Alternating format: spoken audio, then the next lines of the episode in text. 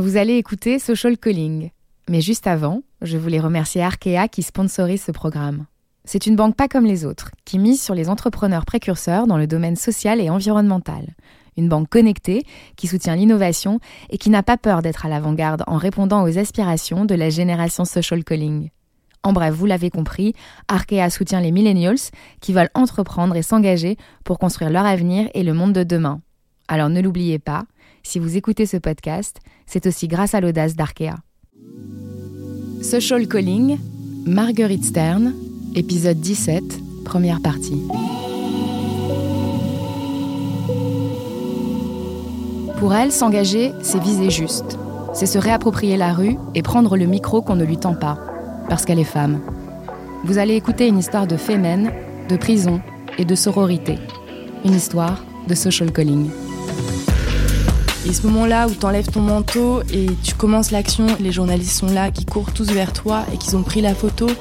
Oui, tu vas t'en prendre plein la gueule les secondes qui suivent. On s'est fait tabasser, hein, vraiment. Mais la photo a été prise. Et à ce moment-là, ton message, il est passé et c'est un, sentiment euh, incroyable. Le récit de Marguerite Stern est dense, tant par son engagement dans Femen que sur ses tentatives de retour à la vie quotidienne après le militantisme. Alors pour continuer à documenter le patrimoine historique de l'engagement, c'est un peu solennel, je vous l'accorde, mais bon, on assume, Social Calling consacre deux épisodes à l'histoire méritante de cette femme. Voici la première partie. Le moment de l'action, euh, c'est une sorte de libération, d'éprouver, de ressentir la liberté dans sa chair, dans son corps. C'est quelque chose euh, d'assez fort. C'est dans mon appartement du 6e arrondissement que je reçois Marguerite Stern. On est presque voisines. Elle vit dans le squat artistique Jardin d'Enfer, un ancien couvent investi par des artistes dans le 14e arrondissement parisien. Là où tout a commencé. Et aussi recommencé. Le combat n'a jamais vraiment cessé pour cette Auvergnate de 29 ans, activiste, féministe, mais dont la famille n'a pas l'ombre d'un germe militant. Marguerite est sortie de son milieu social d'origine, portée par son désir viscéral de justice. À 22 ans, elle s'est engagée dans Femen, un mouvement féministe créé en 2008 en Ukraine et présent en France depuis 2011. Marguerite Stern a passé trois ans au QG avec le noyau dur des militantes. Ce qu'elle raconte dans ce podcast est à la fois glaçant et porteur d'espoir. Ma première rencontre avec Femen, je les avais vues à la télé je trouvais ça trop cool, même si je comprenais pas tout. Mais voilà, moi j'étais très énervée à l'époque du harcèlement que je subissais dans la rue. C'était vraiment ma première révolte féministe, quoi. Et, euh, et je sais pas, je sentais qu'il y avait un truc derrière ces meufs et tout, même si j'avais pas tout réfléchi, tu vois, je savais pas tout, tout ce qu'elles euh, prenaient euh, comme euh, idéologie et tout, mais voilà, j'ai senti un truc. J'ai envoyé un texto à Ina qui avait son numéro sur Facebook à l'époque. Elle m'a répondu, viens, genre ce soir. J'y suis allée le soir même. Et cette première rencontre avec Femen, je la garde dans ma tête comme un, une scène de film vraiment très marquante. C'était au Lavoir Moderne Parisien, qui est un vieux théâtre euh, du 18e arrondissement de Paris, qui est un quartier euh, populaire, très vivant, euh, où il y a beaucoup de gens dans la rue, très animés. Et le Lavoir, c'est un lieu qui a une certaine aura. C'est un vieux bâtiment qui sent le bois, qui sent la pierre. et pour aller donc à cette réunion, fallait monter les escaliers en bois du lavoir qui menait au premier étage. Et quand je suis arrivée en haut de ces escaliers en bois, j'ai vu un cercle de femmes, une quinzaine de femmes, je dirais. Il faisait froid, c'était l'hiver. Il y avait une lumière plongeante euh, qui tombait sur elles.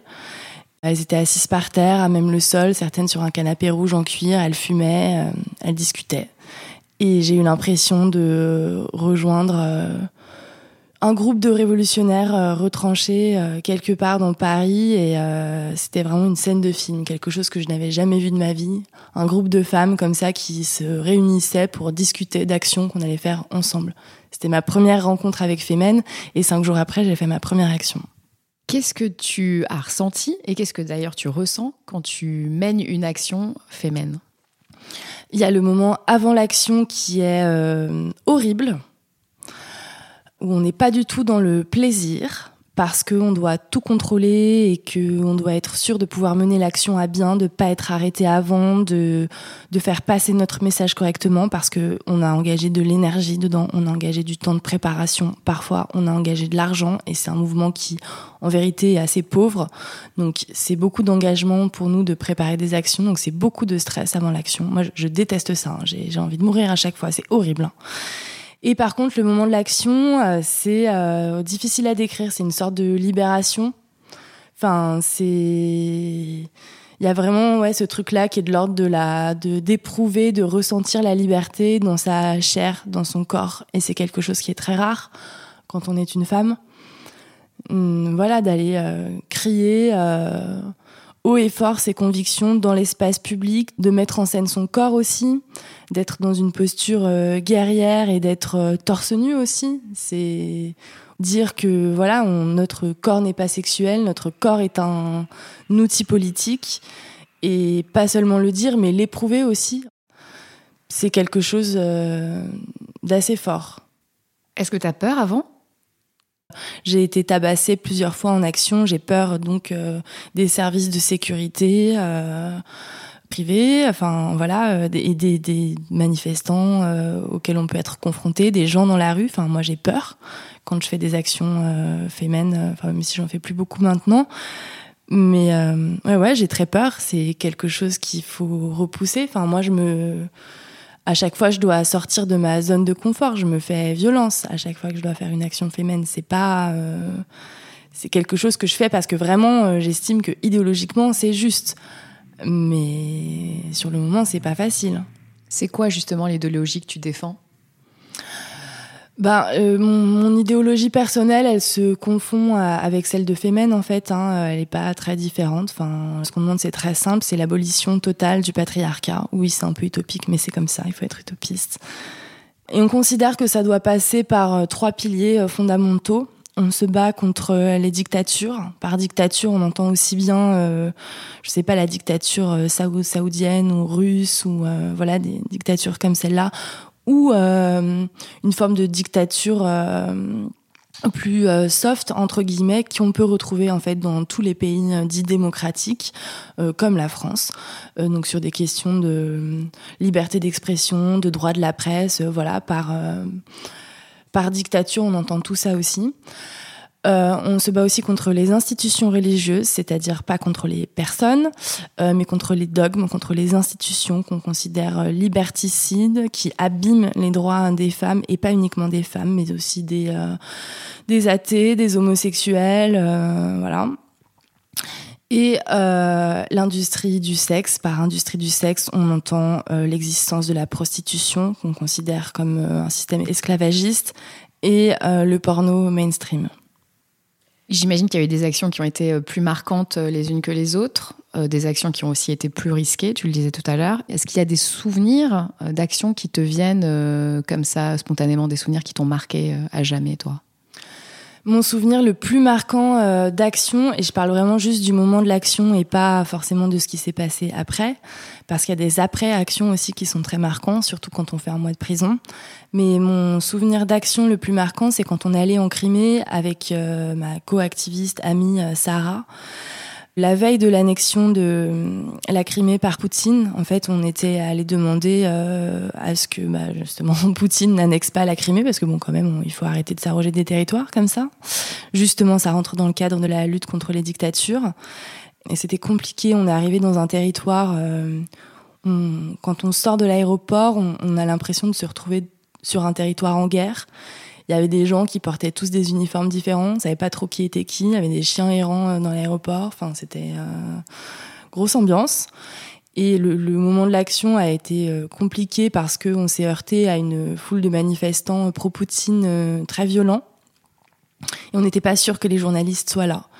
Et ce moment-là où tu enlèves ton manteau et tu commences l'action et en fait tu te rends compte que si les journalistes sont là, qui courent tous vers toi et qu'ils ont pris la photo et que oui tu vas t'en prendre plein la gueule les secondes qui suivent, on s'est fait tabasser hein, vraiment.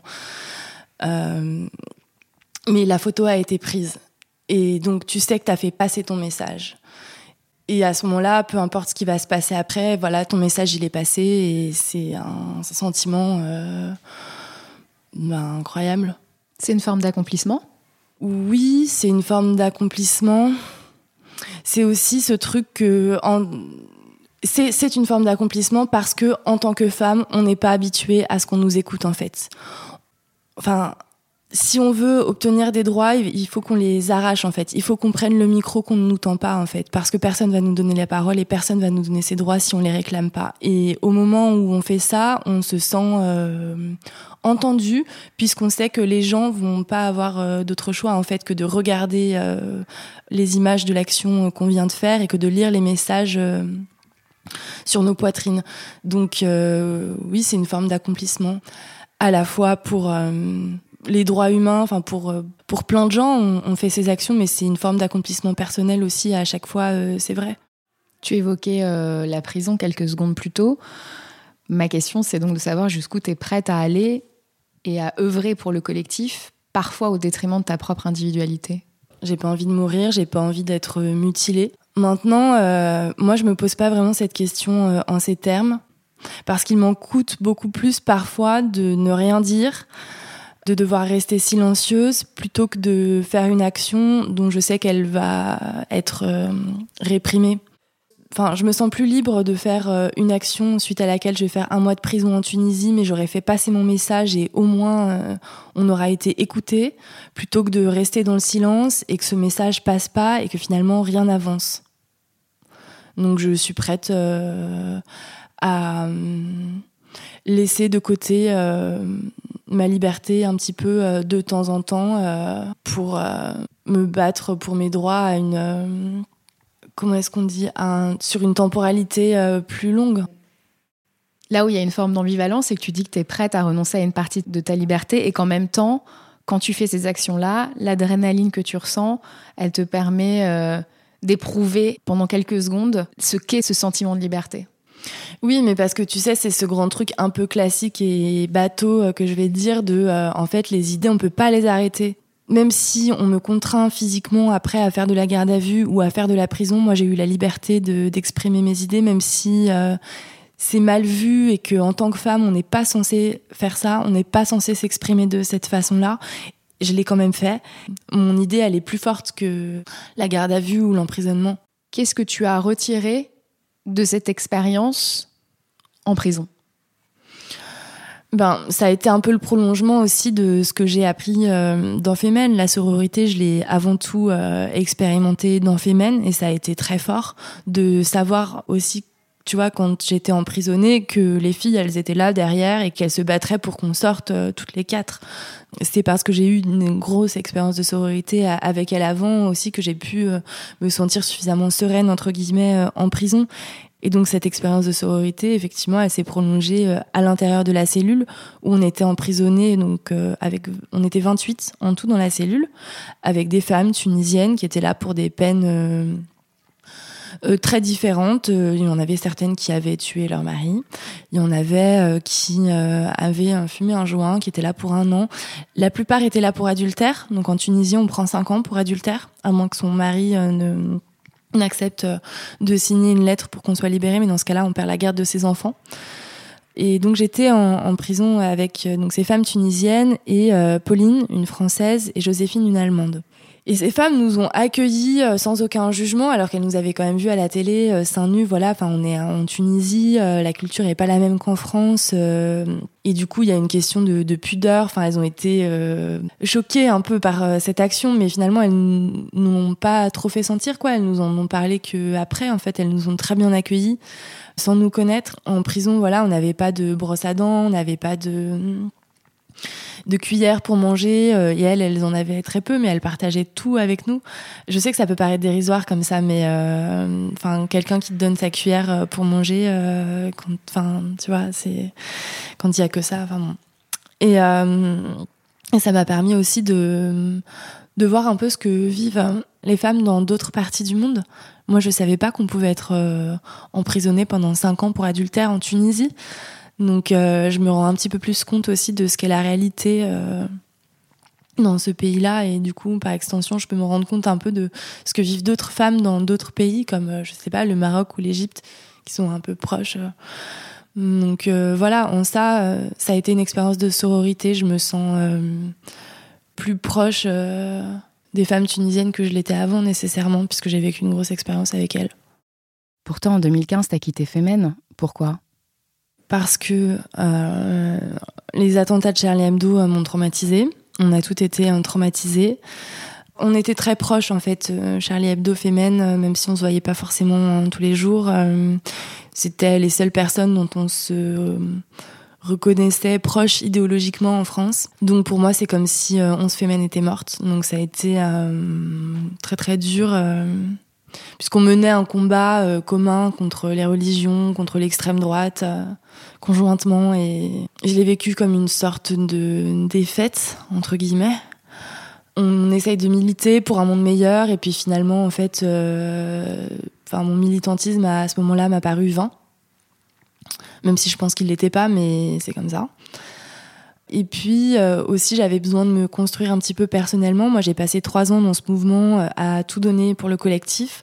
J'avais des petits boulots de temps en temps. Euh, je vivais en squat. voilà, au bout d'un moment, j'ai eu envie d'habiter dans un appartement normal comme tout le monde et d'avoir un travail normal comme tout le monde, ce qui s'est pas forcément bien passé, mais j'ai essayé de le faire.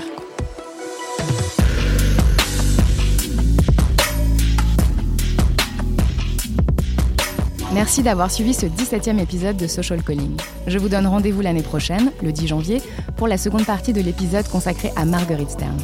Et si vous entendez une histoire de social calling entre le foie gras et la dinde, écrivez-moi à l'adresse callingsocial@gmail.com. Je sais que vous aimez ce podcast. Vous êtes nombreuses et nombreux à me laisser des commentaires et des petites étoiles. Merci du fond du cœur. Ça donne du sens à mon travail.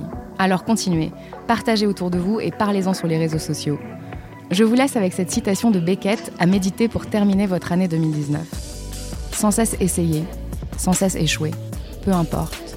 Essaye encore, échoue encore, échoue mieux. Je vous embrasse et je vous dis à très vite.